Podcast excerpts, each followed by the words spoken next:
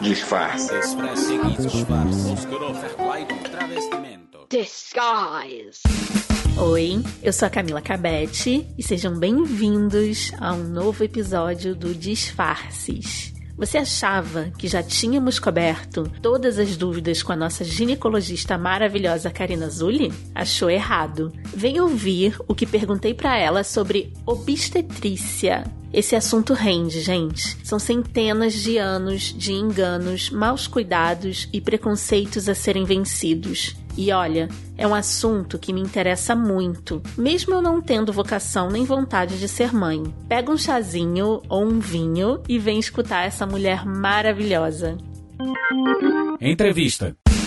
Não necessariamente as pessoas que te assistiram, né, ou te ouviram no outro episódio que a gente fez, te conhece. Então, eu queria te pedir de novo para você tirar os seus disfarces aqui. A minha disfarce é a doutora Karina Zulli. É. Eu não gosto de usar o termo doutora, mas tudo bem. Eu sou médica e tenho mestrado, na verdade. Sou ginecologista obstetra, especialista em reprodução humana e cá estamos para poder ajudar fazer mais um episódio. Ajudar as mulheres ou pessoas que têm vagina, né? Porque não necessariamente mulheres usam mais o ginecologista, né? A gente tem que pensar de uma forma mais expansiva. Eu aprendi isso num podcast que eu não me lembro o nome, que falou a ah, mulheres que menstruam e homens menstruam, que são os homens estranhos. Não ah, sei ainda, estou me desconstruindo e, e, aprendendo as novas nomenclaturas. Os novos cuidados que a gente tem é, que ter. Exatamente. Mas a gente está aqui hoje para a gente falar sobre uma coisa coisa muito séria e que eu tenho milhares de dúvidas e sou um pouco aterrorizada também. A Karina sabe que eu tenho um pouco de terror com a ideia de gerar e fazer um parto, né? Eu acho que muita coisa de eu não querer ter filho veio desse meu terrorismo mental, sabe? Então, eu queria ajudar as pessoas a falarem mais sobre esse assunto sem o terrorismo que eu sofri na minha infância, né? Que a gente aprende de uma forma totalmente terrível, né? Então, hoje a gente vai falar sobre um assunto específico que é a violência obstétrica, mas eu queria começar falando sobre obstétrica obstetrícia. O que, que é obstetrícia? O que, que faz de você ginecologista e obstetra? Dentro da cadeira, quando a gente termina em si os seis anos de medicina, a gente escolhe qual das especialidades a gente quer seguir. E a ginecologia e obstetrícia, ela está dentro de uma cadeira larga, porque hoje ela também se ramifica em várias outras especialidades dentro dela. Uhum. Então, o primeiro passo é fazer a ginecologia e obstetrícia. Na época que eu saí da faculdade, a residência de ginecologia e obstetrícia ainda era de dois anos, e hoje são três anos para você sair com a cadeira básica da especialização. Uhum. Aí, depois disso, tem a especialização. Quem quiser se especializar, a especialização. Aí tem o mastologista, que ele é especialista em ginecologia, obstetrícia, daí ele faz mastologia. No meu caso, eu fiz reprodução humana, transitei pela laparoscopia, esteroscopia e entrei pela endometriose. A minha tese, inclusive, é endometriose e paciente querendo engravidar. Então, dentro da reprodução humana, eu fui ramificando a abrangência que envolvia a dificuldade das mulheres ou dos casais de engravidar. E uhum. aí são várias. Na ginecologia obstetrícia, então, a parte da ginecologia, a gente entende mais a questão hormonal da mulher, de desenvolvimento, do ciclo menstrual, todo feminino em si, né? Como é que a gente se descobre, como é que os hormônios afloram, como é que a gente consegue fazer o manejo hormonal, então da gente como mulher não pensando em filhos e depois a obstetrícia é a parte que vê toda a questão da concepção, da geração, do desejo de engravidar, então começa daí, porque a ginecologia ainda fala sobre métodos preventivos, como não engravidar, sobre as doenças que existem, e a obstetrícia vem fazendo esta leitura da mulher da gravidez. Então a gente uhum. cuida desde o desejo da gravidez ou já do momento que ela se descobre grávida, faz assistência dessa gravidez durante os nove meses de gestação. A gente tem preconizado que aí vão entre seis a oito consultas de pré-natal, pelo menos, uhum. e que, que combinam no parto. Né? Então essa é a cadeira da obstetrícia. E parto e o puerpério, né? que a gente também ainda acompanha as mulheres. E depois uhum. do puerpério ela praticamente volta à ginecologia. Então não dá pra gente separar uma coisa da outra, né? Então Então todo, todo ginecologista, ginecologista é obstetra. É obstetra. O que acontece é que ao longo da carreira, alguns ginecologistas e obstetras, eles preferem só seguir com a ginecologia e não mais com obstetrícia. Isso existe. Uhum. O obstetra dificilmente ele se desvincula das duas cadeiras. Então existe o médico não querer mais cuidar da parte de assistência de pré-natal e parto. Né? Existe ele querer só cuidar da mulher tanto na hora que ela menstrua, assistência durante a vida dela de ciclos e depois da menopausa. Então ele prefere ficar com a parte mais clínica da mulher do que com essa situação da gravidez. Ele declina esse momento até porque ele é intenso, ele é cheio de tabus, você mesma tem seus traumas respeitáveis, né? Porque uhum. talvez vieram num momento meio não tão propício da tua vida, a gente não sabe, né? Toda menina tem esse choque, né, de primeiro descobrir o que é o sexo, que é uma coisa invasiva, uhum. e depois tem outra coisa horrorosa que quando eu comecei na sétima série na época, eu tive educação sexual na escola. Eram tempos muito pra frente, né? Uma sétima uhum. série eu tive. pra você ver como é que a gente regride, né? Impressionante. Mas só que nessa educação sexual, eu lembro que o meu professor, ele falou: Hoje a gente vai começar a estudar educação sexual e eu vou ensinar para vocês a respeito disso. E eu não quero besteira, eu não quero brincadeira, né? Embora não vá adiantar, porque metade de vocês até o final do ano vão estar grávidas. Uau! É, já começou assim, né? Leve.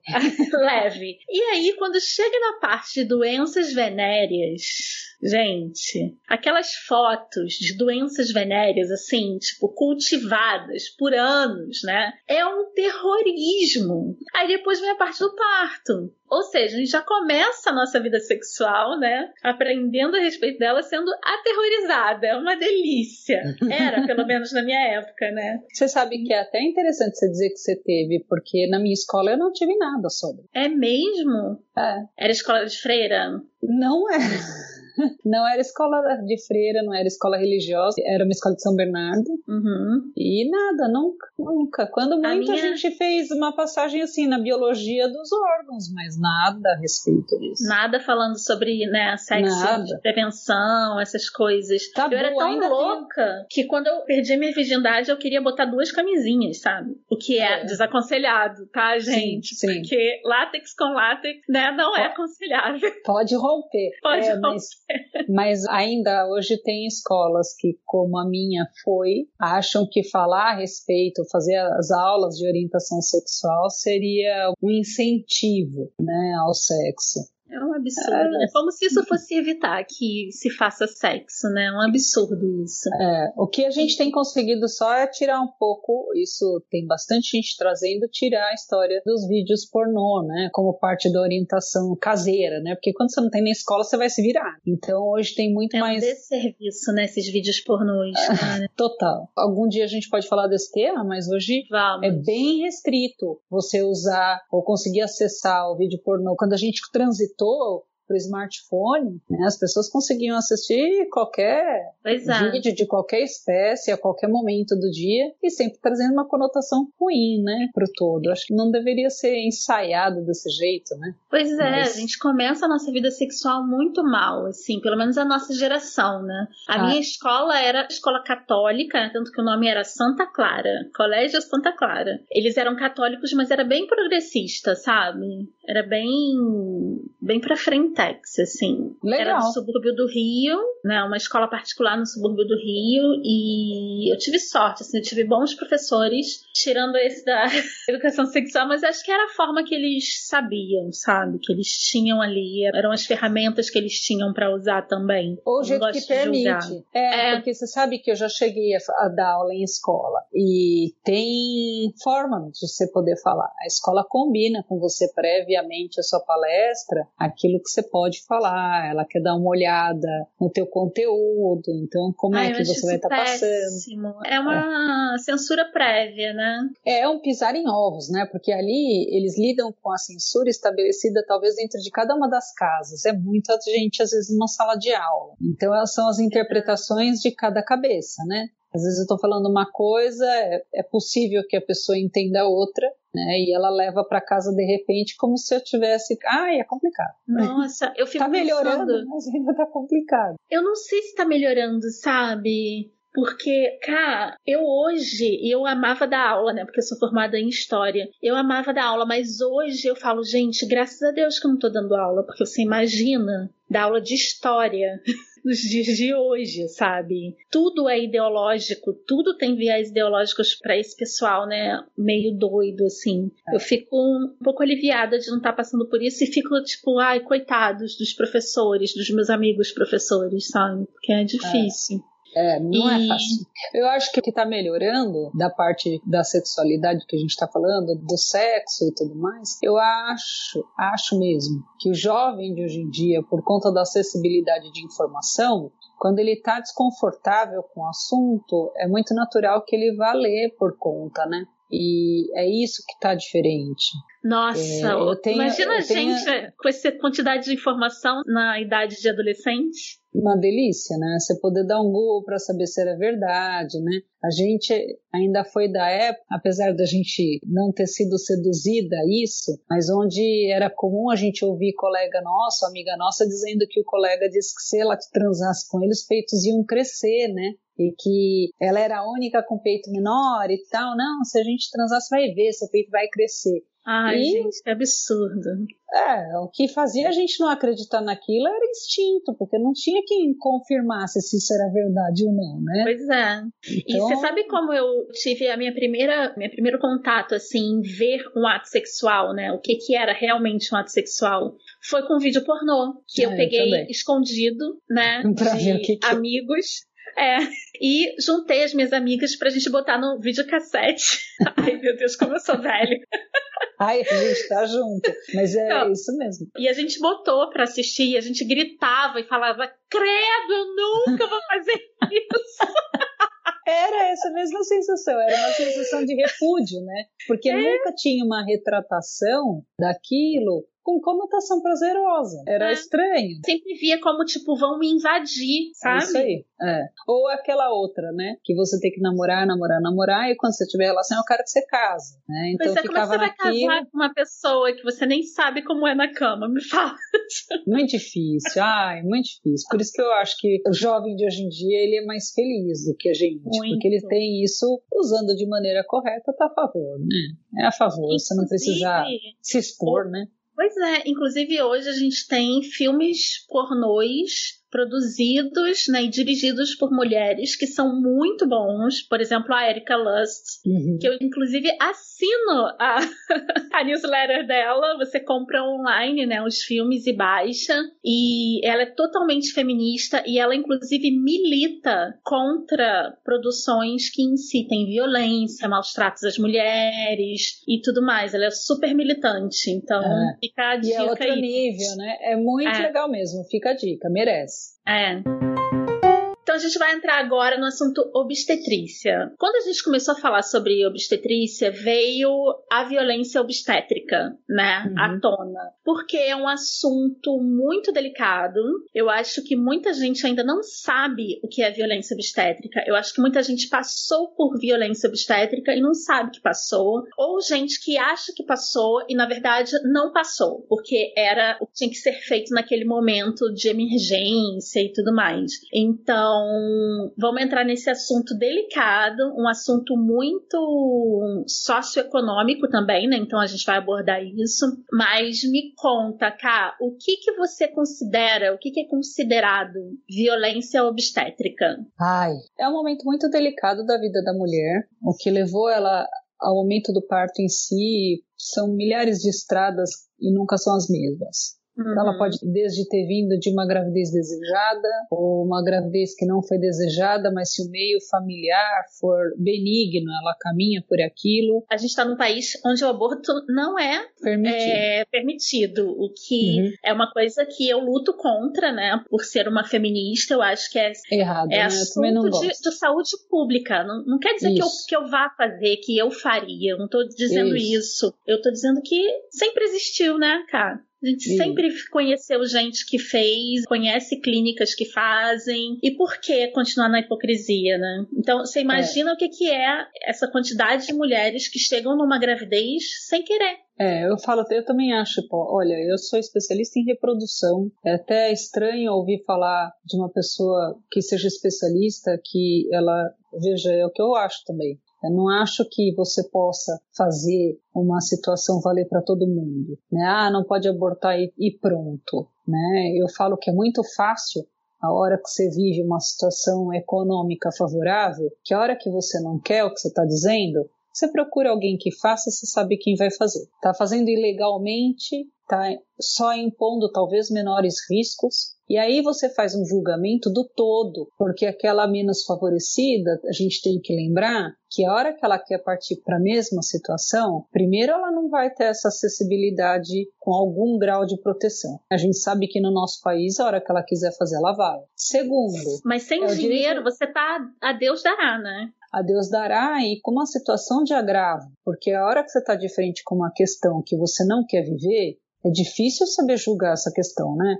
Então as pessoas falam assim: ah, mas o estupro você pode ir lá e você pode ir na delegacia, você presta queixa, eles vão avaliar e vão permitir, por exemplo. Então a gente tem que pensar por quem que ela foi estuprada. Se ela foi estuprada pelo pai, pelo padrasto, pelo primo. Ela vai falar na família dela, será? Né?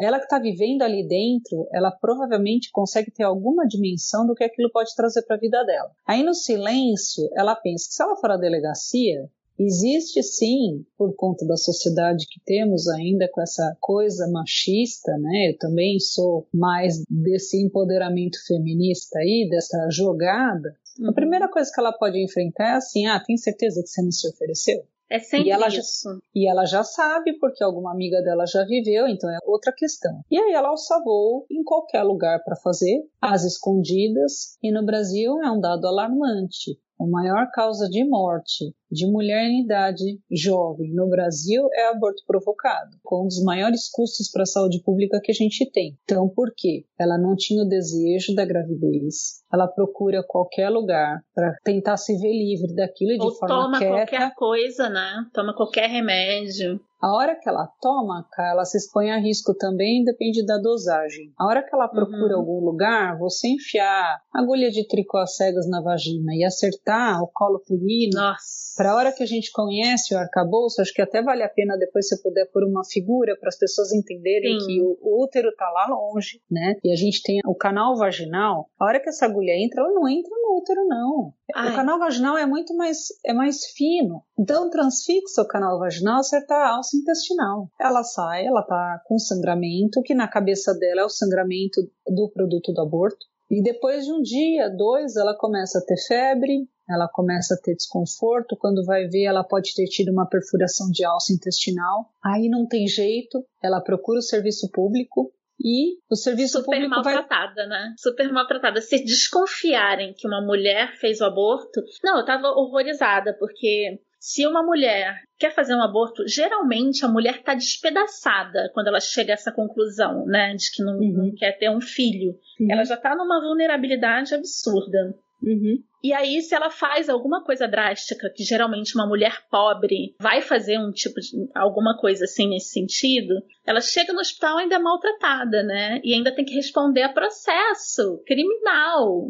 é, mas ainda, ainda a hora que ela chega num estado bom, cara, é que eu tô já fazendo uma avaliação daquela que já chega com estado de consciência rebaixado, ela está com abdômen agudo, hemorrágico e infeccioso. Meu ela vai Deus. precisar de uma cirurgia de urgência para fazer alguma tentativa de recuperação do que aconteceu. Ela vai ficar dias na UTI e, no melhor dos cenários, ela sai viva. Então, não pode, né? A hora que você fala se é contra um aborto, cuidado.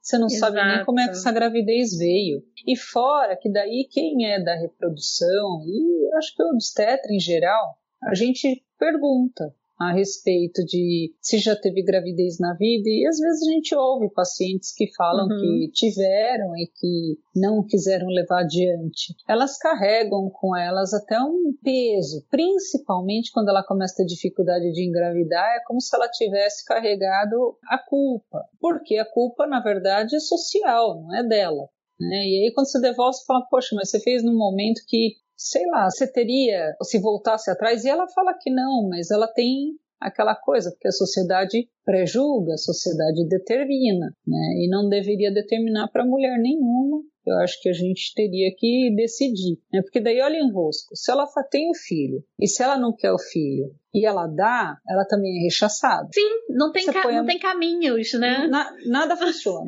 Exatamente. E fora, assim, aborto vai ser um outro episódio que a gente tem que fazer, porque é um assunto de saúde pública. E para encerrar, para a gente voltar na violência obstétrica, é muito bizarro, né, Cá, você saber que, na verdade, como mulher, você não tem poder sobre o seu corpo. Isso. Por isso que isso é quando você me perguntou, bizarro. é isso mesmo. Por isso que quando você me perguntou como é que a gente define, eu acho que define do princípio, não é do parto só. É o verdade. parto é o desfecho, mas a violência começa lá atrás. Uhum. Já começa numa coisa de te tolher de fazer uma decisão que você gostaria de tomar. Começa daí a violência obstétrica. E o desfecho. Nossa, eu nunca ele pensei pode... nesse sentido. E eu acho que o desfecho. Mas faz todo sentido.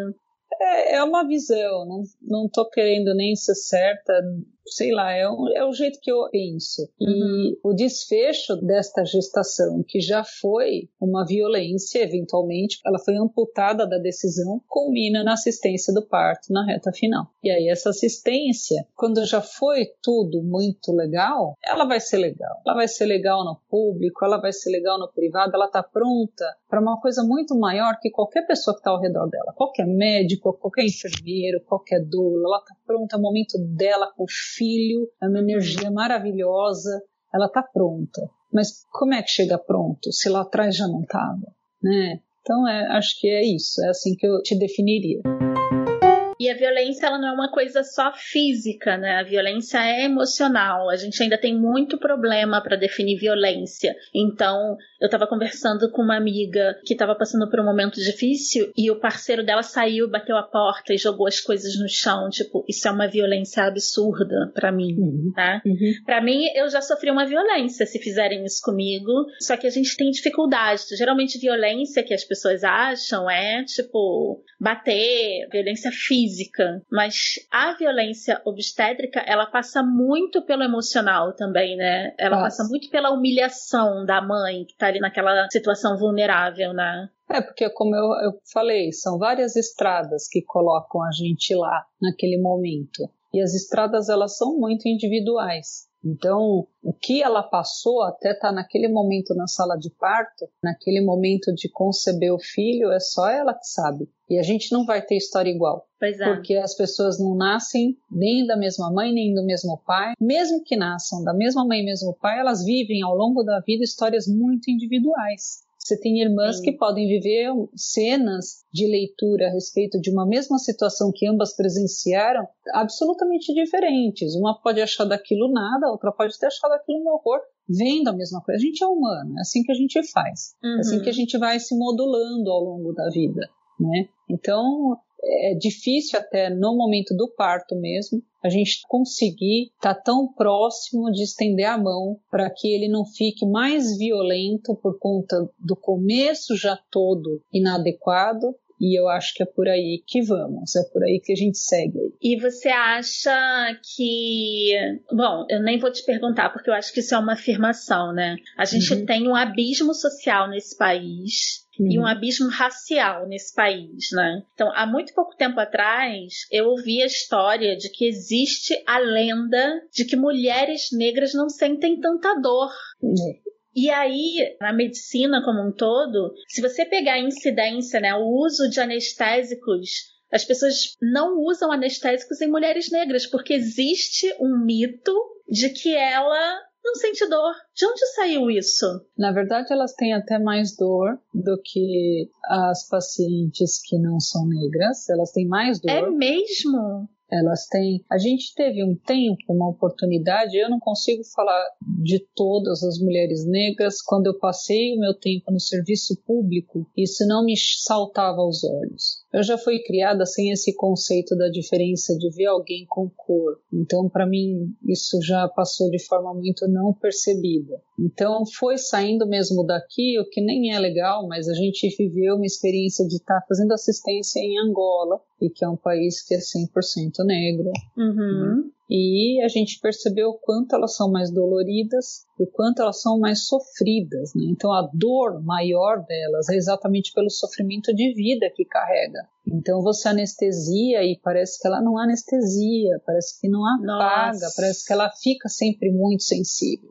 Né? Uhum. Então acho que é o contrário a leitura. E aqui no Brasil depois, né, a hora que a gente vê e ouve as histórias, tem uma falsa conotação, porque se você conversar legal com qualquer anestesista e que ainda faça um trabalho no serviço público, ele é capaz de dizer que sabe que elas são mais sensíveis, que quanto ele usa de anestésico efetivamente para conseguir um estado bacana para ela ou para outras é geralmente maior. Né? Olha Mesmo só, tirando as variações. É o oposto do que as pessoas estavam fazendo aqui, né? É como tipo é. a é, negra, então, negra ou preta, né? De acordo com o que você pre prefira falar. Ah, então não precisa ter assistência, sabe? É uma coisa meio que tão escravocrata ainda. Isso. Né? Isso acho que vem de um tempo lá para trás, que vem ainda no ranço periférico, a gente ouve. Por isso que eu falo, eu não tive a oportunidade de estar numa periferia tão mais longe da de São Paulo. Uhum. Então eu não tive ainda nem a ideia de fazer um serviço que nem esse para perceber, mas a hora que a gente já está mais perto da cidade, onde a negra aqui já tem mais acessibilidade também, já tem serviços melhores, a gente percebe que elas têm sim mais dor e aí pode estar relacionado ao tipo de vida que elas têm. Agora, sim. mais distante, o que a gente ouve é que tem essa banalização da dor. E aí eu acho que entra tanto a preta ou negra quanto entram as mulheres que não têm uma situação de vida adequada. Então fica assim, uhum. assim, poxa, você já sofre tudo isso, vai sofrer com aquilo. Faz isso, isso e aquilo. Quer dizer, é o erro que a gente está tentando consertar dia a dia, né? São Sim. os pequenos grupos que unidos a gente está tentando fazer diferença. Então. Sim. E na saúde pública, né? Eu ouço um podcast muito bom chamado Medicina em Debate, que são de médicos da família, do sertão nordestino, que fazem um trabalho maravilhoso. Então eu vejo todo esse movimento na saúde pública, né? De mudança e tudo mais. O problema é que sempre se banalizou a dor do pobre. Uhum. Acho que sim. E do Acho negro né? É. Consequentemente. Então, tipo, por exemplo, isso eu escuto desde criança, tá? De histórias de mulheres gritando na hora do parto e as enfermeiras chegando e falando: Ué, tá gritando por quê? Não gostou na hora de fazer? Isso. Isso Sim. é uma história recorrente que eu já ouvi de várias pessoas. Isso é lenda urbana ou realmente existe? Adoraria te dizer que é lenda urbana, mas existe. Para ter uma ideia, uma retratação de como seria esse cenário, né, numa situação real. Então, o que é entrar numa sala de parto do uhum. serviço público e o que, que a gente encontra? Então a gente encontrava, a gente tem feito uma assistência diferente para parto normal. Hoje a gente permite que o marido esteja junto acompanhando, a gente mesmo no serviço público. Mas antes disso passar a valer, a gente encontrava mulheres que tinham que ficar ali sozinhas, porque você fica com a mulher só com uma camisola para que ela possa nas contrações ou durante os tempos de exame físico que a gente precisa fazer o exame de toque para ver se a dilatação está de acordo com o tempo da contração. Então a gente precisa ir fazer fazendo um controle. Portanto, é um, um, lugar que a gente não consegue permitir entrada e saída de todo mundo, porque você pode estar tá com 3 centímetros de dilatação e eventualmente uma está com 8 para 9, você está decidindo entre levá-la para a sala de parto ou deixá-la ali, e não uhum. tem uma ou duas. A gente está falando às vezes de até 10 ou 15 mulheres dentro desse ambiente. Nossa.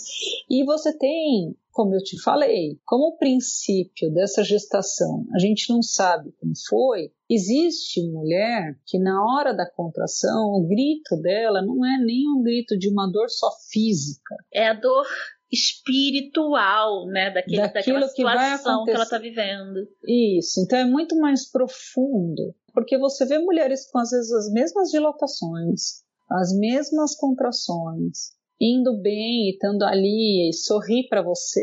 Ela fala, ai, falta muito. E ela tá ali com a coisa de querer só que vá mais rápido, uhum. né? E eventualmente entra uma dessas. E eu acho que a hora que ela grita muito, não é uma dor só física. E são dores que a gente não consegue ouvir, né? Porque o momento fica ali. Quando passa esse tipo de pessoa e faz um pré-julgamento tão preconceituoso, tão horroroso nesse momento, por vezes elas nem escutam, sabe? Por vezes elas nem dão bola, por vezes elas são tão mais maduras do que aquele comentário que elas sabem que elas sofreram tão mais, aquele grito tem uma representação tão maior, ela não perde nem tempo com esse tipo de comentário, não pertence a ela. Uhum. Ela não tá ali fazendo misteria, ela não está ali querendo chamar atenção que não seja para ter carinho, que talvez é isso que ela não teve durante todo o tempo. Você tem um momento, eventualmente, que você consegue deixar parceiro entrar. Hoje já não. Como eu te falei, as estruturas de maternidade estão viabilizando isso para eles ficarem durante todo o tempo, mas antes uhum. não tinha. Então existiam momentos que a gente falava, olha, a gente vai permitir, seus maridos vão entrar, então elas se cobriam, se arrumavam e ficavam ali. Cara, tem paciente, que ela fica, Deus dará, não entra ninguém, não entra marido,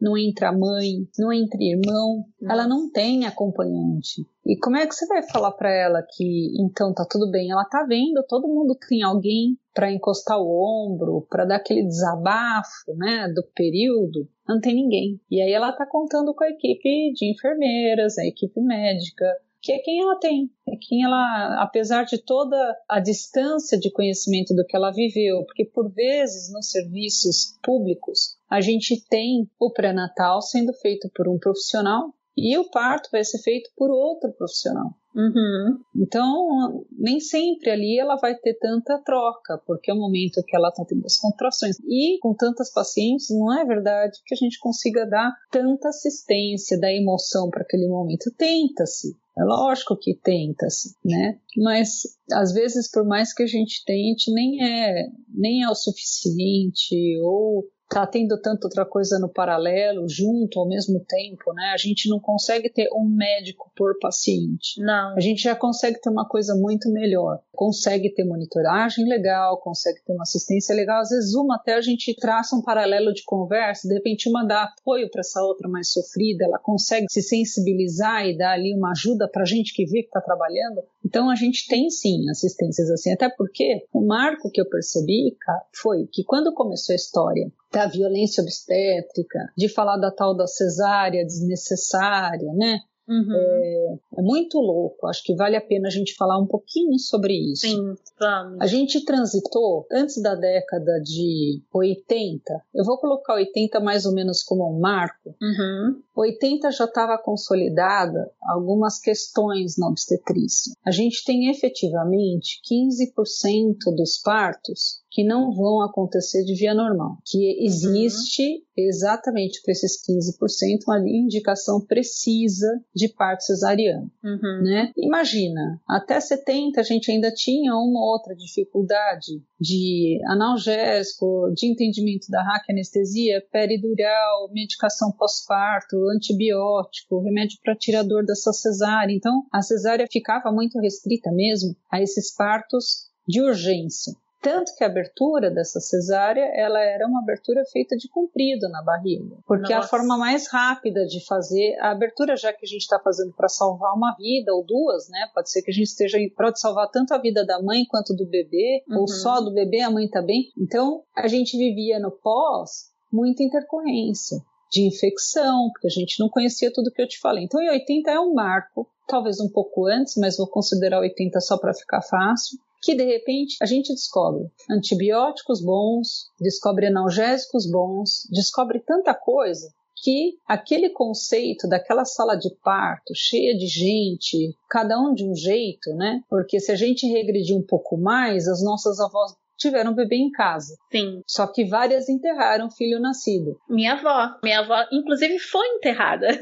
tipo, eu tô rindo, gente, de nervoso, eu tô rindo de tristeza. Eu sou assim. Quando eu tô nervosa, eu rio. Mas a é. minha avó, o índice, né, era quase que isso, né? 15% é. de índice de mortalidade, porque era basicamente a indicação pra, pra, cesárea, cesárea né? Isso. E quando acontecia o parto em casa, era porque não tinha outro lugar. O hospital ainda não era cheio de recursos recurso? Não tinha nenhum. Então, em casa era onde tinha. As nossas mães transitaram para esse ambiente hospitalar que, de repente, em 80 fez esse boom de que, olha, a mãe não morre mais, o neném não morre mais, você faz cesárea, dá para nascer bem. Uhum. E todo mundo começou numa corrida em prol da cesárea. Ninguém queria viver a história da mãe, ninguém queria viver as histórias trágicas que as famílias contavam, de quantos filhos enterrou. E uhum. todo mundo correu, tanto o médico quanto a paciente correram ambos no sentido de então só cesárea. E a gente vive daí quase 20 anos, onde o parto cesariana é o parto sonho de consumo de muitas mulheres. Nessa transição e nesse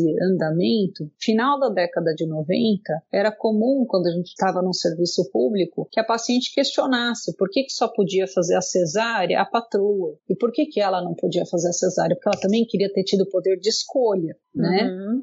E aí começa a ser uma decisão já de autorização. Então vamos liberar a cesárea. Acho que é uma coisa legal, acho que a mulher tem direito de escolher. A questão que veio a calhar, que daí entrou essa situação de a cesárea desnecessária, é que muitas pacientes precisam entender ainda que o pré-natal não é só uma visita no médico para fazer uma série de exames e banalizar, não é só isso. Uhum. Né? A gente tem que saber muitas coisas durante o pré-natal por tantas modificações gravídicas que a mulher vai encarando e por conta das comorbidades que possam vir. Então é inadequado ela não fazer um pré-natal e de repente ela chega e ela quer um parto cesariano, eu não conheço nada dela. Eu não sei nem se ela está realmente com nove meses, como ela chega dizendo. Eu não tenho, às vezes, ultrassom para fazer no pronto-socorro, porque em Nossa. tese um ultrassom é para ser feito durante o pré-natal. Uhum. E aí o que, que começa? Para viabilizar e não virar uma coisa também negativa, começa a crescer o número de partos prematuros. E aí o bebê nasce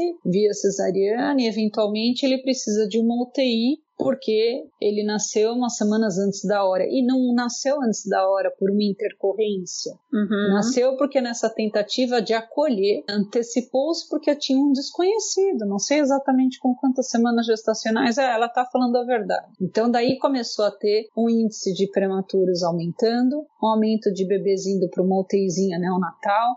E a hora que dá esse boom econômico de gasto na saúde, precisa saber por quê. Aí começaram aí a questionar. assim, daí já tinha, a gente já está transitando daí por momentos mais estatísticos, com bastante número, então a gente começa a perceber que antes, quando a cesárea passa por um pré-natal numa opção, não tem tanta intercorrência, mas a hora que ela é ausente dessa proteção da assistência, né, ela começa a ter esse desequilíbrio, daí por isso que começou a encarecer. Então a gente percebe às vezes a diferença da assistência médica médica quando ela está ruim, porque ela encarece, né? O Brasil, apesar de todas as dificuldades que a gente tem, a gente tem que olhar para o nosso serviço de saúde, mesmo o público, entendendo que o que a gente tenta é prover para o público aquilo que o serviço privado tem.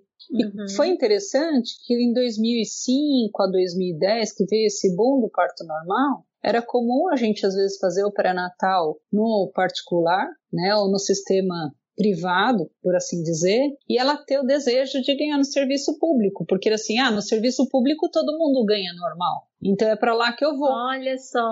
E ela ia, ela ia porque ela sabia que lá ia dar tudo certo. Ela ia não só porque ia baratear a assistência dela. Ué, mas no Sul sempre foi feito normal né? Uhum. E aí começou essa briga de ah, o médico particular não quis respeitar, ele decidiu, o médico do público fez ela sofrer pelo parto vaginal. Então a gente agora, em 2020, né, 2018, 2020, a gente está exatamente tentando acertar esses ponteiros né? Uhum. Pera, olha, a gente não tá nem lá nem cá. A gente tem que fazer certinho. Olha, são seis a oito consultas de pré-natal, vamos tentar fazer. A gente tem as dificuldades das instâncias, como você falou. Às vezes a primeira unidade de posto que essa paciente tem mais perto da casa dela tá a uma hora e meia, duas de distância. Pois é. Né? Então, é um país muito grande, com muita diversidade social e de distância e de vida. Então, a gente tenta, né? Eu acho que cada vez mais todo mundo está fazendo de uma forma mais conjunta a sua parte, para a gente chegar a um denominador comum. Eu não consigo acreditar que tem sempre paciente malandra, que nem alguns colegas gostam de vender, ah, a paciente é malandrinha, ela quer. Não acho, tá? Como eu também não uhum. consigo acreditar que o médico sempre foi o carrasco. Sim. Né? Muitas vezes o médico nem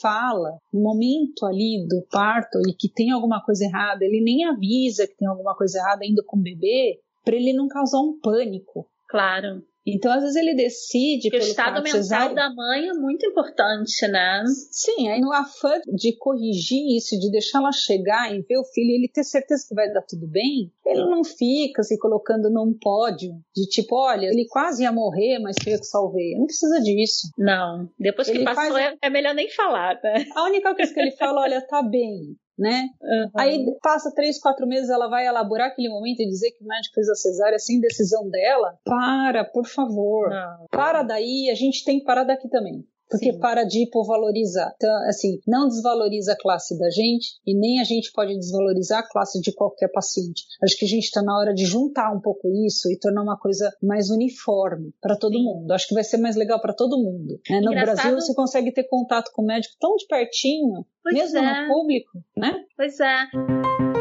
você vê como é que a medicina também está passando por um momento que o mundo está passando político, né? Tipo, nem 8 nem 80. Vamos deixar de maniqueísmo, né? Uhum. E vamos analisar caso a caso. Porque, assim, existe também o lado das doulas, né? E tudo mais que a gente sabe que tem acontecido umas coisas meio estranhas, né? E tem mulheres que criam tanta expectativa no sagrado feminino de que tem que ter a experiência do parto e tudo mais, que quando se vê obrigada a fazer uma cesárea, se sente um lixo, uhum. né? Então, tipo, a mulher já carrega culpa, gente. Só né? Desde pior, que né? nasce. Aí vai criar uma culpa agora só porque não teve parto normal. Me poupe, vai.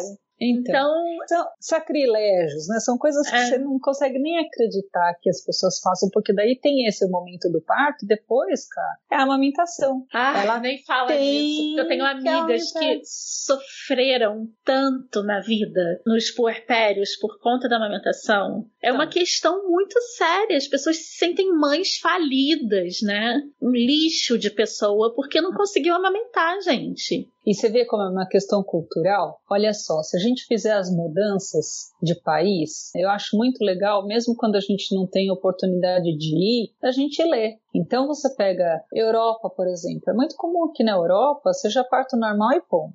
Né? Uhum. Eles não pensam em nenhuma outra via de é. parto. É. Só que a conotação do médico europeu é que ele é um deus grego. Então a hora que ele aparece é porque, meu, deu muito ruim. Uhum. É tão forte isso que quando a criança nasce com algum tipo de sequela, de uma demora de decisão para uma conversão para um parto cesariana, que ele nem tenha processo, porque afinal de contas a criança podia ter ido a óbito. O americano Nossa. faz a mesma coisa. O americano, o médico obstetra, para você ter uma ideia, cara, para ele ter coragem de ser obstetra, ele precisa ter coragem porque é uma coragem econômica, tá? Porque é. o obstetra nos Estados Unidos, eles têm que pagar um seguro para si contra processos absurdamente alto. Então ele Nossa. não tem coragem de exercer. E tudo lá nos Estados Unidos é processo, né? Isso. E ele toda uma indústria. Existe. E ele tem esse distanciamento. Então, assim, ele vai para um parto normal até que tudo foi feito, até não sei o quê. Então eu já ouvi histórias de paciente que tiveram bolsa rota, né? A bolsa rompe. Que que é a bolsa, a bolsa é o líquido amniótico onde o bebê fica banhado. É uma uhum. película placentária. Quando uhum. ela rompe, sai água pela vagina da mulher. E o que acabou de acontecer foi que a vagina tem as bactérias vaginais e essas bactérias podem ascender para dentro do colo uterino e para o bebê. Então a gente preconiza em protocolos bem estabelecidos aqui no Brasil que a partir da quarta hora de bolsa rota, mais ou menos, que a gente pelo menos comece o antibiótico. Assim, ela pode caminhar para um parto normal, mas a gente fica preocupado preocupado com a infecção do RN, do bebê, né, que está uhum. por nascer. E lá eles deixam o paciente tudo bem, vai para casa volta amanhã e volta depois. Quer dizer, se ela evolui com uma infecção, se o bebê, se o bebê evoluir com uma infecção, a hora que ela Não volta, ele tempo. tira. Então, e se tiver tempo ele tirar, então, e vamos lembrar que lá a hora que a conta hospitalar fica alta, porque não tem serviço público, e você vai morrer literalmente tua vida trabalhando. Sim. Então a gente sempre tem que tomar cuidado de não ficar trazendo comparativos a forma que a gente trabalha aqui. A gente trabalha de uma forma legal aqui, mas ela pode ser melhor. Sim. Eu acho que essa aproximação é, a gente, que a gente cria a gente com o paciente. A gente defende o SUS, né? Eu defendo o SUS com unhas e dentes. Eu tenho família que se trata no SUS. Meus pais, eles se tratam no SUS. Meu pai tratou um câncer no INCA, sabe? Foi tratamento de primeiro mundo, cara. Tipo, eu esperando ele pra cirurgia e vir psicólogos falar com a família, sabe? Todos os medicamentos pelo Estado. A gente não pagou absolutamente nada.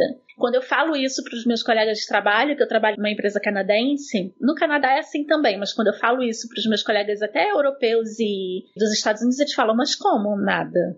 É.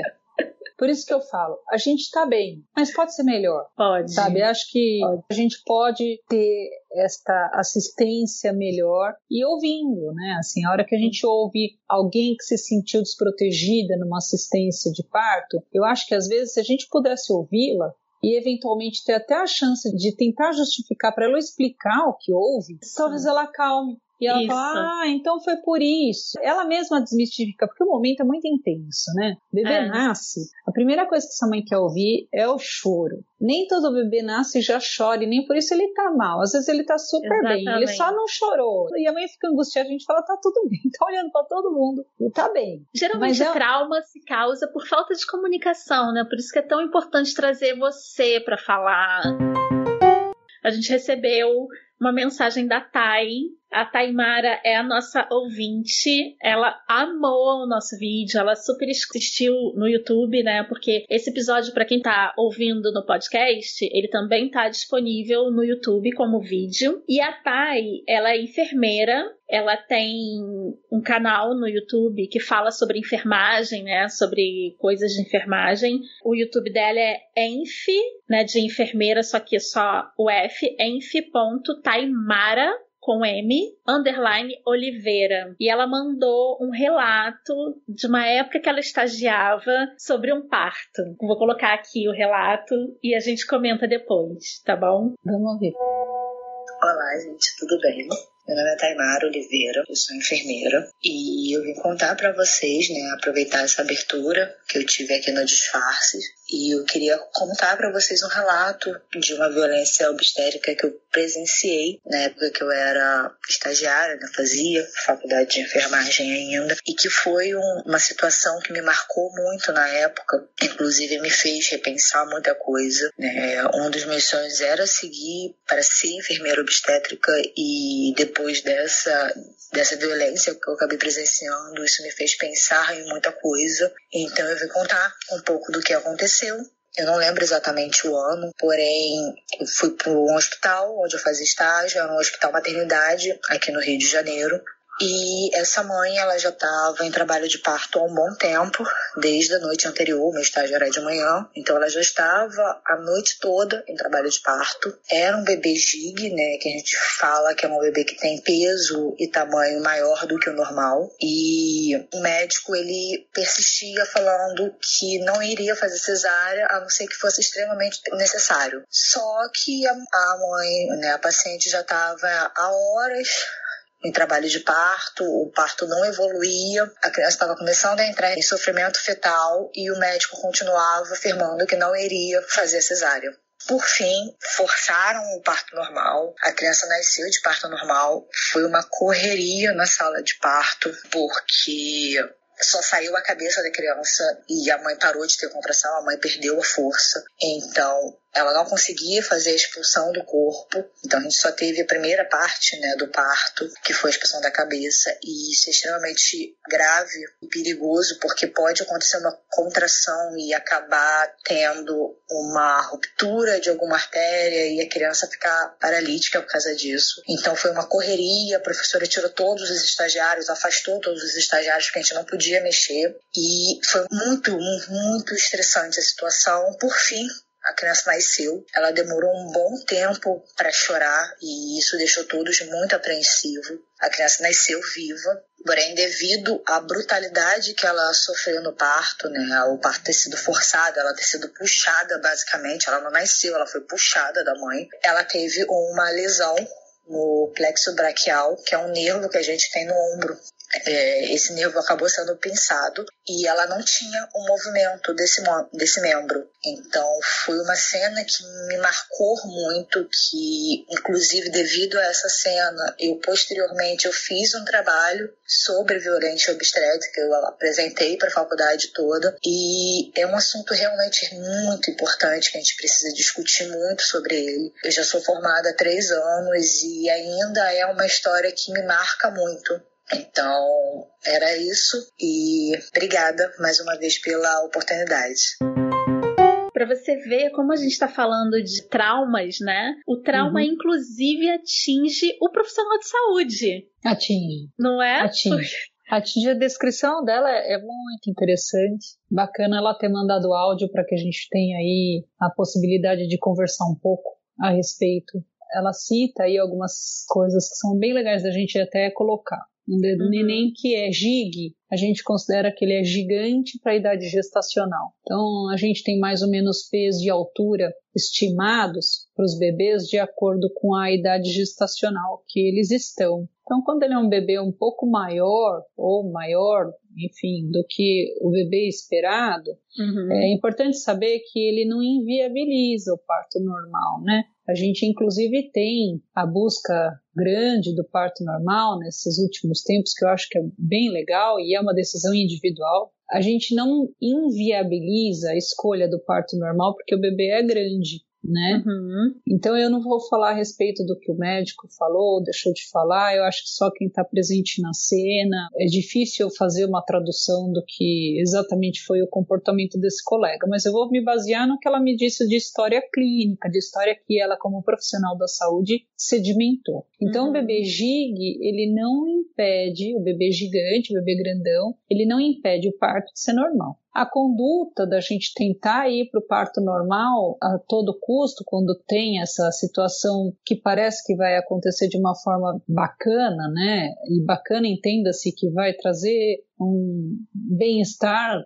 tanto para a mãe quanto para o bebê. De novo, o julgamento da sensação do meio do caminho eu não sou capaz de fazer porque eu não estava presente. Mas o parto uhum. normal tem uma série de benefícios. E a, a, insistência é porque não importa o tamanho. Então veio por parto normal. A cabeça sair primeiro, o que, que acontece? A distância que a gente tem, ombro a ombro, é maior que a nossa cabeça. Uhum. Então, um bebê grande, é comum até que num bebê grande a gente possa estar diante de uma situação que nem essa, de lesão de plexo. Porque a hora que a cabeça sai, essa parte do bebê grande ela é muito grande. Então não é nem que é um neném entalado, é que tem que ter todo um cuidado, porque primeiro a gente tira um dos ombros do bebê e depois a gente vai tirar o outro para que o corpo escorregue. E às vezes, nessa tentativa da gente tentar tirar o ombro do bebê, o espaço é insuficiente, mas o espaço vaginal. E nem por isso ele não cede. Por vezes ele cede, sim, a gente consegue fazer sem nenhum tipo de situação. Então a lesão uhum. de plexo braquial ela aconteceu provavelmente porque na ajuda para tirar esse ombro que é muito largo, o médico tem que fazer mesmo uma alavanca para baixo para tirar o uhum. primeiro ombro e uma alavanca para cima.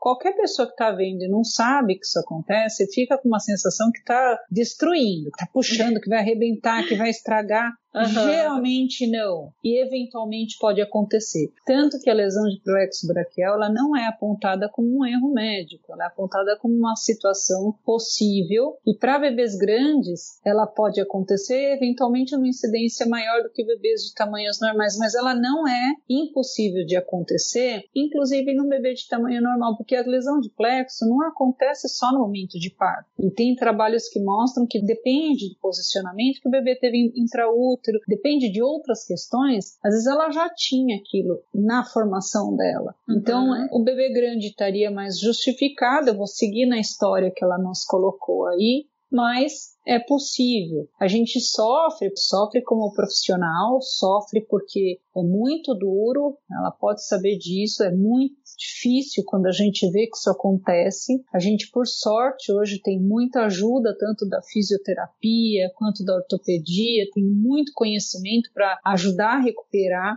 esse plexo. Uhum. Então, tem a situação de correr atrás depois e tentar trazer a questão a ser funcional, né? Porque o plexo são raízes nervosas que saem desta parte do ombro da gente e vão para o braço inteiro. E não uhum. obrigatoriamente a gente tem lesão completa disso. Às vezes é uma lesão parcial. Uhum. E ao uhum. longo do crescimento e desenvolvimento desse bebê, isso pode se recuperar. Então eu não sei dizer se a sensação da violência ficou, porque a hora que você tem o um serviço acadêmico, né? Porque ela falou, o professor tirou, eu imagino que ela está dentro de um serviço acadêmico. Sim, no hospital escola, né? Isso. E o serviço acadêmico, ele está o tempo todo cuidando de muitas coisas. Ele está cuidando desta mãe em trabalho de parto, ele está cuidando dos alunos a fazerem essa sedimentação, né? Ela falou aí que ela tem três anos na área já. Poxa, três anos é quando dá o boom dessa coisa do parto cesárea ser desnecessário, que eu te falei, que eu também acho uhum. inadequado. Mas pense o contrário. Se esse médico decide esse parto por ser cesárea porque o bebê é grande, ele também poderia ser mal julgado né? Não sei de quem ela está falando, pelo amor de Deus, uhum. mas eu já vi colegas vivendo questões que a paciente ficou muito desconfortável porque o médico teria dito que o bebê é muito grande e é melhor ser cesárea. Provavelmente no conceito da nossa colega hoje, qualquer bebê grande tem que nascer cesárea, porque ela ficou chocada. Com ela ficou traumatizada, né, com o que aconteceu. Isso. De repente a forma que foi feito, é. né, ela não mas... fala da conduta do médico, como isso foi Sim. levado, mas eu acho que ela ficou muito traumatizada mesmo, né? É, porque tira-se de sala mesmo, porque passa a ser um momento de atenção extrema, porque você uhum. às vezes depende de interagir melhor com a paciente. A contração ela não para de acontecer, tá? Então a hora que ela falou a contração parou, a mãe pode ter parado, a mãe pode ter cansado de ajudar, porque a hora que a gente faz força para ajudar o bebê a nascer, a gente faz uma prensa do abdômen também. Então a uhum. gente colabora um pouco na prensa abdominal, a gente ajuda o bebê a ir saindo. Então, uhum. mesmo que a mãe canse, as contrações do útero mesmo, elas vão continuar acontecendo. Né? Tanto Entendi. que o bebê sai. Então, o que eu falo é que ela deve ter ficado impressionada com todo momento. A atitude de tirar todo mundo é porque daí ele está realmente cuidando focado, da vida, né? focado, uhum. e ele quer tentar poupar, inclusive, a paciente, imagino, né? Porque ele vai uhum. ter que fazer uma manobra ali, que é uma manobra mais chata, mais difícil. Às vezes ele tem que mudar até a posição das pernas da paciente para que ele possa ampliar a área perineal para tentar fazer esse desprendimento de espadas que a gente chama, né? Que é dos uhum. ombros. Enfim, é isso. É mais uma sensação do que uma realidade, mas é que como ela pode ter vivido essas horas com essa paciente, talvez ela tenha tido a oportunidade de ouvir um pouco mais sobre a paciente, Sim. das angústias da paciente, porque realmente, olha, quando o paciente chega no consultório e ela está muito certa de que ela quer normal, ela não gosta de ouvir que porque é grande não, porque se ela der um Google e falar qual é a contraindicação absoluta de um parto normal, não tá o bebê é, grande. Entendi. Então, de qualquer forma, é que a gente fala, é ruim de ver, depende do momento que você chega, mesmo na minha parte acadêmica, depende do momento que eu chego. Se você não parar e tentar depois pedir para alguém dar ré no momento para trás daquele que você não estava junto para te explicar um pouco melhor, você fica mesmo com conotações bem complicadas e outra, né? Às vezes é um clima todo que conta, né? Eu não vou banalizar a sensação que ela viveu, essa angústia, Nossa. essa tradução da angústia numa violência obstétrica, mas a gente só tem que tomar cuidado com o desfecho porque ele é possível ele é assim, tanto é que hoje é feito o diagnóstico dessa lesão, inclusive no intra-hospitalar. Essa paciente não se finge que não ouve nada, empacota o bebezinho e leva. O bebê pode uhum. demorar para chorar, principalmente num parto que a gente chama de expulsivo prolongado, então se ela ficou um tempo até que a cabeça saísse, é esperado, tem um tempo que a gente pode esperar o bebê sair. Então a hora que ele tem esse processo mais alongado de saída, é normal, às vezes que ele nasça e demore um período, e aí são uhum. as notas do APGAR do pediatra, que ele vai vendo qual é o tempo que o bebê demora para ir recuperando e que tem nota aceitável dentro desse caminho para ele se recuperar, para ele recuperar a tonicidade do corpo dele, e daí, enfim, o choro aí que, uhum. que, todo mundo espera. Mas também tem que contar que tem bebê que nasce não, não chora. chora. Parece que ele já já estava ligado. que coisa, né? Que, né? Tanto é que antigamente, para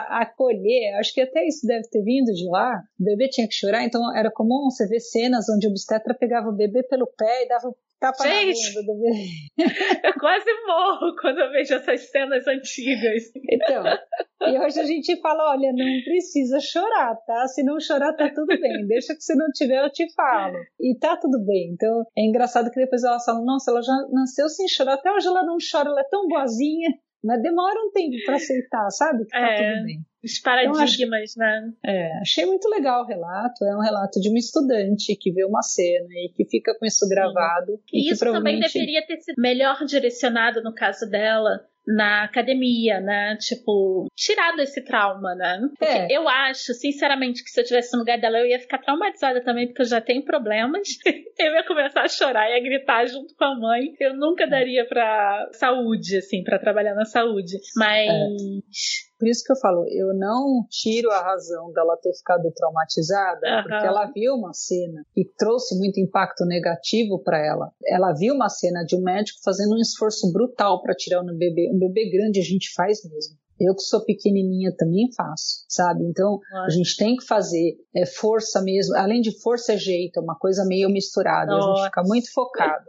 Assim, não, mas ele flui bem. né? É, é, são coisas que você consegue prever. Então, assim, é um bebê grande, a mãe quer ser. Hoje, por exemplo, a gente tem fisioterapia de períneo, até para dar uma liberada um pouco mais nas fibras perineais, para permitir que haja essa abertura melhor da vagina. Então, para você ver que não tem um dizer não. Só se ela tiver realmente num exame de toque, uma passagem muito estreita e essa passagem estreita ser óssea, ser da bacia dela. Ah, entendi. Aí não adianta, a gente não vai fazer uma fratura pélvica na mãe para o bebê passar. Então, É. essa é a contraindicação absoluta e as outras vão estar relacionadas a uma relação mãe e filho. Se tiver algum sofrimento real de doença, aí tem as decisões. Lembrar sempre que o número não mudou. Então, 15% dos bebês vão precisar do parto cesariano. Até bebê pélvico, tem gente que faz o parto normal de bebê que está sentado. Eu não gosto, Nossa, como é possível?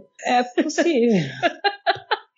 Eu não gosto muito, acho que o risco é grande, mas tem profissionais que fazem isso e que têm mais expertise em lidar com uma situação dessas e acabam tendo tranquilidade de ir para um parto de um bebê sentado e vir parto normal. Então, nem o bebê sentado, ele é uma indicação absoluta de parto cesariano. E aí é uma questão de conforto médico. Então, se eu Uhum. indico cesárea, eu indico. Eu não tenho um conforto profissional que eu ache que eu vou conseguir trazer um benefício para a mãe e para o bebê. Então, eu dou para ela conhecimento de que eu não tenho essa aptidão e ela pode procurar um colega que seja especialista na abordagem de um bebê via vaginal sentado, né? Uhum. E a gente diz Nossa. isso também. É, você tem que Uhum. tranquilizar ela e dizer que se ela realmente quer isso para a vida dela, ela pode fazer. Mas ela vai precisar ir num colega que tenha esse know-how. Eu, no Entendi. caso de parto de bebê sentado, exatamente porque o que vai sair por último é a cabeça, é complicado. Então, assim, Uhum. talvez, tal como a, a nossa colega que deu depoimento, o único que eu vi pélvico na faculdade, vendo um professor fazer, me traumatizou num grau que. É mesmo, cara. Ah, a gente tem histórias. Foi tudo certo, mas essa sensação de que você fala, meu Deus, não vai sair. E saiu e foi tudo bem, mas foram ali, talvez segundos, vai, cá, que na minha sensação foram horas. Eu Falava, meu Deus do céu, não vem. E veio, ele sabia exatamente o que ele estava fazendo, quem não sabia era eu, Uhum. e aquilo de alguma forma foi assim, tá tudo bem. Muitos colegas consideram que também o bebê sentado vem por cesariana, que é melhor e tá tudo certo. Eu sou tranquila com a minha filosofia dessas, mas quem não tiver também saiba que nem isso é indicação absoluta de um parto cesariano. A gente vai aprendendo, né? Como foi legal o depoimento dela, talvez ela tenha aí nela algumas outras colocações que ela não quis colocar, então a respeito de Uhum. outras coisas, outros detalhes do ambiente e que tivessem dado esse alicerce para a tese dela, né, para a faculdade e que talvez ela só não tenha contado para gente, mas que não mudaria a história. né? Então ela deu aí um episódio bacana para a gente poder É. dividir aí. Eu ficaria, né, obviamente, horas aqui, mas o que mais me marcou, eu sou uma pessoa que não tem experiência de parto, não sei se eu vou ter, provavelmente não, mas Não vou nem escrever. A cara sempre fala, não, você não sabe do futuro. Mas o que eu fico muito sensibilizada é como a mulher é maltratada desde que a gente começa a crescer, sabe? A gente sofre com o estigma da menstruação, depois sofre com o estigma da virgindade, porque a gente vai ser deflorada. Olha que palavra, deflorada. Essa palavra me fazia ficar gelada sabe? É. E depois vem o estigma da gravidez, vem a falta de controle do próprio corpo, que o Estado é que manda no nosso corpo. Então uhum. eu não tenho querer, já começa uhum. por aí. Uhum. E aí você vem depois com o estigma da gravidez, o estigma do puerpério, que aí tem que amamentar, tem que fazer parto normal, tem que. Gente, tem que nada. É sabe? É isso aí. O seu médico vai falar, a sua segurança vai falar, o seu querer que vai contar, sabe? Eu acho que a gente tem que parar de tentar ensinar os outros a viverem, sabe? Eu acho que a gente tem que tomar muito cuidado porque a gente está num momento político e científico muito delicado. E eu falo por mim, porque eu tenho muitas reservas com a indústria farmacêutica, mas muitas muitas reservas com a indústria, né, que não deveria ser uma indústria da saúde. Eu tenho muitas críticas e muitas reservas, porém, eu quero usar a tecnologia a meu favor. Eu quero usar a evolução científica ao meu favor. Então a gente tem que encontrar um meio termo, né? Você uhum. ser 100% contra, você vai virar o louco da cloroquina, que a gente está vendo por aí. Você está 100%, 100 contra a ciência, você vai virar o quê? O, o Aintral da vida, sabe? Um louco da terra plana. E você tá 100%, você vai virar um liberal que, né, tipo, lambe botas aí da indústria o ideal é que a gente fique no meio e tenha um senso crítico, né, Cá? Uhum. Eu me preocupo é. muito com esse 880, porque muita gente acaba maldizendo a saúde. Olha a situação que a gente está. A gente está dependendo da saúde para viver, para voltar a viver, né, é. em sociedade. Então, a gente precisa exaustivamente falar sobre esses tipos de assunto.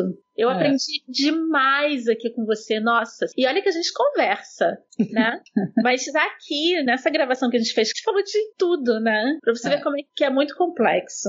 É, a gente tem que aproveitar esse momento que tá o mundo, né? O mundo tá fazendo essa destruição dos tabus. Cada país está fazendo daquilo que é mais evidente no seu, a gente tem no nosso também. Uhum. E parece que o mundo finalmente está falando uma língua muito parecida. Né? Salvo eu estar errada, essa pandemia trouxe essa clareza de diversas formas. Sinto mesmo. Então a, gente, a gente vai vendo o mundo brigar pelas mesmas posturas. A gente precisa se unir mais, a gente precisa julgar menos, a gente precisa aceitar que não é só na postura sexual que a gente quer ser respeitado, a gente quer ser respeitado com a nossa individualidade. Né? Então, se eu penso de um jeito e você pensa de outro, você não vale menos que eu porque a gente pensa diferente. A gente tem que ser maior que isso e entender que a nossa forma de pensar diferente, ela só pode somar, nunca dividir e nunca destruir. Então eu acho que para quem ouve a gente, já fica a dica. Para quem ouve a gente querer estar tá trazendo voz para todos esses conceitos do seu jeito, do meu jeito, é assim, se não tá legal para você, se não é seu jeito de pensar, se você não gosta, não precisa ouvir mais. A gente não está aqui para ditar regra, a gente está tentando desmistificar alguns mitos, tentando trazer verdades, tentando quebrar tabus de uma forma humana. E se a gente não está sendo humano para você, tá tudo bem. Tem tantas outras plataformas que talvez sejam. A gente tem um modelo que a gente está tentando criar de aproximação, porque a gente acredita que a soma é o nosso futuro, e não julgamento, e não descredenciar não, nada disso. Isso é revolução, eu acho. Porque até no trabalho eu acho assim, sabe? Hoje eu tava pistola e falei um monte no LinkedIn.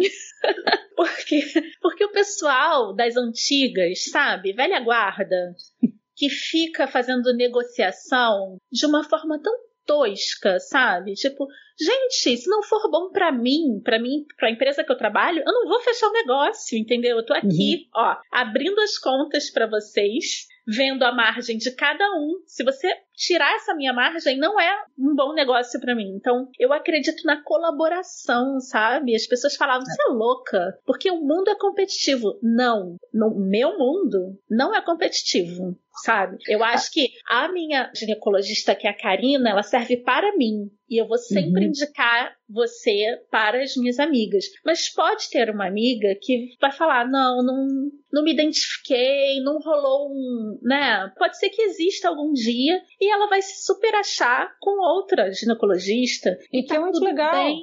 É ela não precisa te desvalorizar, te desqualificar para ir para o que ela realmente acha melhor, né? É o que eu tava, eu hoje por acaso também, eu trabalho no consultório, mas estava no, no, serviço que eu faço os, os casos de, de, produção humana e eu estava falando exatamente isso com as meninas, das uhum. técnicas de enfermagem ali, a enfermeira, que quando a gente está num lugar, quando a gente está num serviço trabalhando, porque a gente gosta, e você é líder desse serviço, você tem que ser a mãe dele. Uhum. E como mãe, você tem que proteger os seus filhos, quem está te vendo. Né? Isso né? mesmo. E aí a melhor forma de você continuar motivando seus filhos é não incentivando que eles apontem que ele fez melhor do que quem. É não incentivando a disputa nesse sentido. Ai, é trazendo a palavra. Então, a ideia que eu levei foi o que que você, o que que as suas filhas, né, elas teriam cada uma para elogiar quem? Incentivar elas a trazerem um elogio à performance uhum. de alguém que trabalhou com ela aquele mês. É somar, não é competir, né? Isso, porque às vezes até aquela que não está fazendo tudo tão legal, a hora que ela ouve que a outra foi muito valorizada porque fez, ela pode aprender ouvindo bem. Ela não precisa aprender que ela é ruim. Exatamente. Ela pode ter. E a história da competitividade não entra nisso. A gente pode ter pessoas que ganham de A a Z dentro de uma empresa. Uhum. Se a pessoa que ganha menos, ela quer ganhar mais e ela entender que quem está ganhando mais fez isso e aquilo e ela se confortar porque é isso que ela quer de meta de vida, tá tudo certo. Ela traça um caminho para ir lá. E não Ela necessariamente pergunta, desvalorizando aquela pessoa que já está lá, né? Nem desvalorizando a que está lá e nem derrubando a que está na frente para chegar. Né? Então, uhum. assim, é soma mesmo. Né? Nem todo mundo fica feliz ganhando tanto. Agora, muita gente, mesmo nessa situação que o planeta inteiro está vivendo, deu uma revalorizada na vida. Então, nem todo mundo está achando extremamente importante ter um salário tão alto. As pessoas estão questionando, né? Por que corria tanto? Por exemplo, por que, que eu tenho que morar no centro? Por que, que eu não vou morar no interior? Por que, que eu fico achando que aqui eu ganho mais, mas aqui eu gasto muito mais? A hora que eu moro uhum. ali eu uhum. gasto muito menos, eu tenho mais qualidade de vida.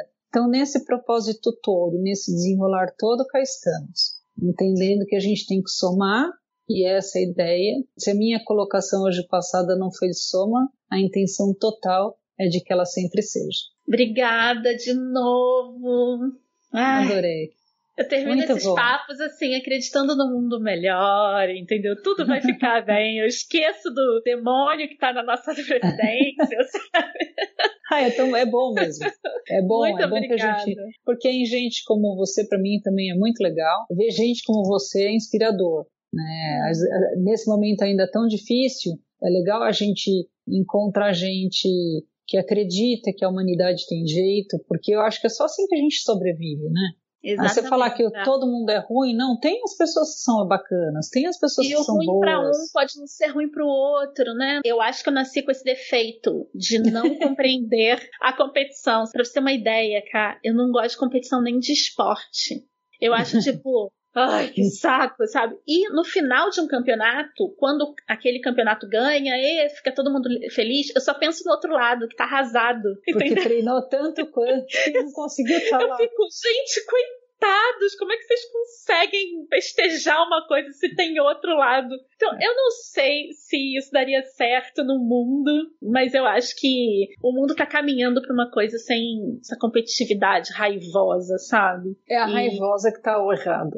É a raiva. Que competir, o cara que gosta de competir, legal para ele. Ele faz ele não aquilo. pelo com o outro, né? Não, ele, ele quer que... se superar. É isso, é isso. E, e aí é legal, né? É. E se o outro ganha, e se ele quer fazer um comparativo, que ele não faça uma comparação de destruição para si. É. Que ele vai tentar entender do outro como é que ele chegou lá. Né? Você pode me ensinar? Só, exatamente. E olha só que louco. Nós mulheres, a gente cresce para ser competitiva, né? Ah, sim. A gente cresce, a sociedade espera da gente que a gente seja competitiva, que a gente, né, brigue entre si. E, tipo, eu simplesmente, depois da minha revolução, né, feminista, dos meus estudos e tudo mais, eu me nego a entrar nesse joguinho, sabe? Uhum. Então, eu admiro muito todas as mães, tanto aquela que amamentou, quanto a que não amamentou, a que teve parto normal, a que não teve parto normal, sabe? Não importa, sabe? Eu não tô nem aí. Aquele cuidado, aquele amor por aquela criança é que importa, sabe? Isso. Então, eu fico vendo muitas mulheres se martirizando, né? Porque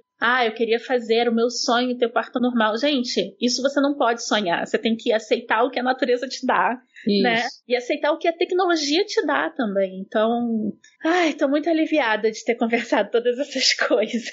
É, tá na hora da gente se libertar dessas capas pesadas, são fardos, né, que a gente tá. carrega. Então não precisa. A vida tem tantas dificuldades quando a gente lida com doença na família ou doença de paciente querido. A gente sofre por coisas que a gente não consegue evitar. A gente queria uhum. dar o poder da longevidade para todo mundo, dar a pílula da alegria para todo é. mundo. Tem tanta coisa que já traz uma tristeza que a gente infelizmente não consegue desviar e vai ter que passar por ela. Para quê? Mais? Uhum. Né?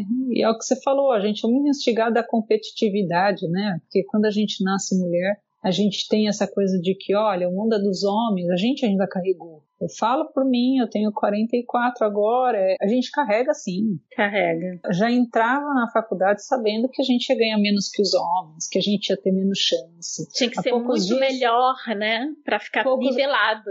Há poucos dias atrás, numa rede social, um colega médico fala: nem sei julgar, porque ele fala que a filha dele não vai fazer obstetrícia porque ela é mulher e obstetrícia é coisa para homem. Ah, tá bom. É, não posso julgar, né? Por que, que ele levou a pensar nisso? Não sei. Gente, Mas enfim, isso, gente. Não sei. E é a história que a gente, a gente ouve falar, até incomoda. Você fala, pera, volta. Falou mesmo. Pois é. E você fica entre ele ter dito porque ele tem mais idade, ele ainda vem de uma geração machista e talvez por isso ele não acha Sim. que seja coisa de mulher. Ou será que ele viveu alguma questão, de ver alguma colega médica vivendo alguma questão específica nesse momento e que ele acha que se ele vir a filha sofrer desse jeito, ele vai ficar muito arrasado. Então a história é. da gente ouvir, ficar embasbacado e falar, pera lá, né? Se eu não quero ser julgada, deixa eu deixar de julgar o colega. Julgar.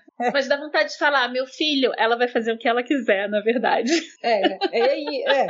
Porque na medicina, o que tinha só de diferente, eu só ouvia tudo isso, mas não tinha muito. Inclusive, era muito comum, até da minha mãe, tinha o conceito que o médico bom era o homem, que a mulher que era absurdo, grossa, né? que a mulher examinava assim jeito. Eu já ouvi, eu já ouvi então, isso. E aí você fala, não, quer saber? Esse tabu mesmo que eu vou quebrar, então é, é você. Ótimo. Eu vou mostrar que eu tenho cuidado. Porque e eu agradeço nossa... todos os dias por você ter quebrado esse tabu. Mas não é, foi, não é o que você faz? Porque a gente vem Sim. da geração da diferença, vem brigando. Sim. E a gente vem brigando, então, eu sou capaz de fazer diferente do que tem a conotação dada para o grupo. Eu vou fazer diferente. Eu, eu vou tentar melhorar. a mesma coisa. É ah, é assim que se negocia? Eu não negocio assim.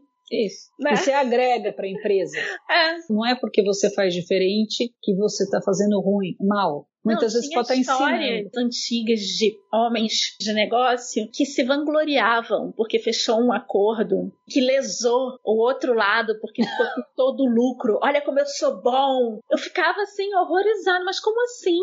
Você fez uma negociação de merda para outra pessoa e tá se vangloriando, é. sabe? Então assim, a gente veio mesmo para quebrar esses paradigmas. É isso aí.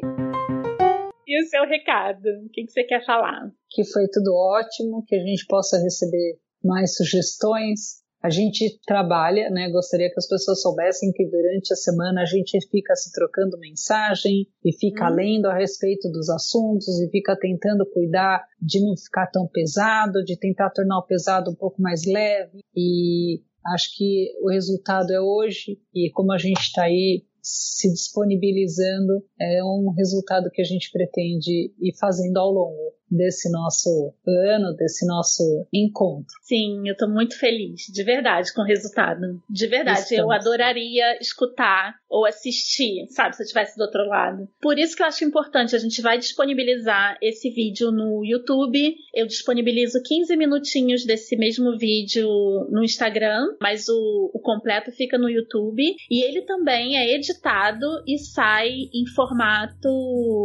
podcast. Então a gente está no Disfarces em todos os agregadores de podcast: Spotify, é, todos, Castbox, Google e tudo mais. E para entrar em contato com a gente, é, pode entrar no site do Disfarces, disfarces.com.br, e eu direciono, vou colocar todos os as referências, contato da K aqui, para vocês entrarem em contato com a gente se vocês quiserem mandar qualquer coisa. É, críticas, amor, beijinhos, tudo. É isso aí. Obrigada. Como tudo bem. Imagina, um beijão, Cacá. Um abraço.